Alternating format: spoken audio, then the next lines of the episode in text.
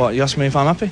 Listen, I've got 87 million pound in the bank. I've got a Rolls Royce. I've got three stalkers. I'm about to go on the board at Manchester City. I'm part of the greatest band in the world. Am I happy with that? No, I'm not! I want more! Boa noite e sejam bem-vindos a mais um London Calling. O programa de hoje é sobre um dos meus heróis, um dos meus ídolos de sempre, que me acompanhou durante toda a minha vida, pelo menos desde que eu descobri aos 15 anos, e que eu segui durante toda a sua carreira desde então.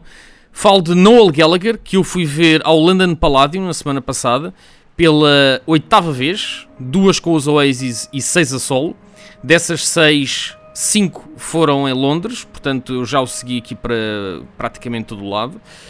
E não vos quero deixar dúvidas sobre a minha parcialidade. Para mim, o Noel Gallagher é de longe, de muito, muito longe, o melhor songwriter dos últimos 25 anos.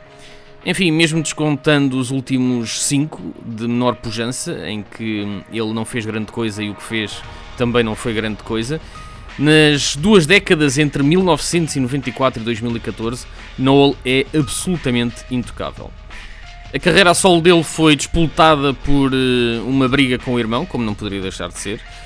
A luta entre Liam e Noel é quase tão épica como a do The Hound e o The Mountain desde aquele célebre episódio em que Liam chegou com os copos a casa e fez